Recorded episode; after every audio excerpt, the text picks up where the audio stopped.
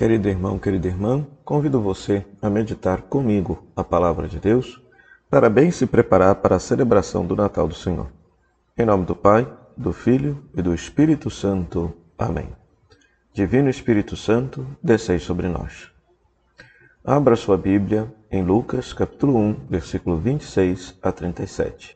Lucas, capítulo 1, versículo 26 a 37. Leia pausadamente esse texto e depois acompanhe esta breve meditação. Querido irmão, querida irmã, neste primeiro dia de preparação para a celebração do Natal do Senhor, nós nos colocamos diante desta cena da anunciação do anjo à Virgem Maria.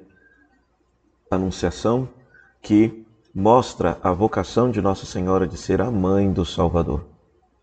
Quero chamar a atenção nesta, nesta cena ao fato de Maria escutar a palavra de Deus.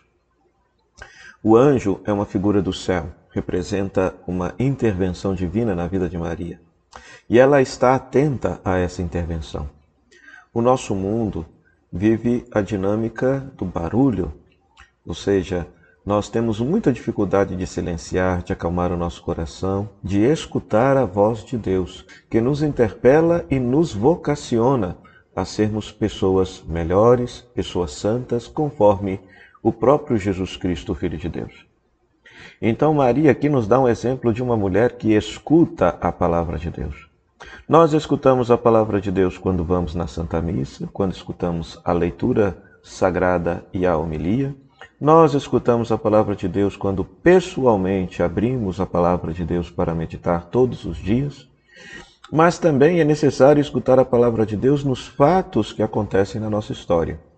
Pois a fé da igreja também nos ensina que antes de Deus falar por meio da Sagrada Escritura, Deus nos fala por meio das situações da nossa própria vida.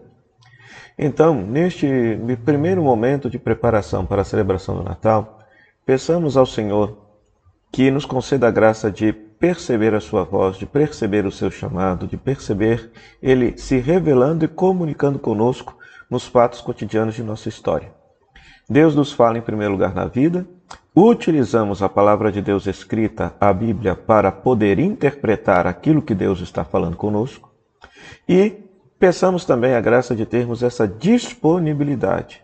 Da mesma forma como Maria escutou a palavra, se deixou interpelar e disse sim à missão que Deus lhe confiava, que nós também nos deixemos interpelar pela missão que Deus nos confia cada vez que Ele se comunicar conosco.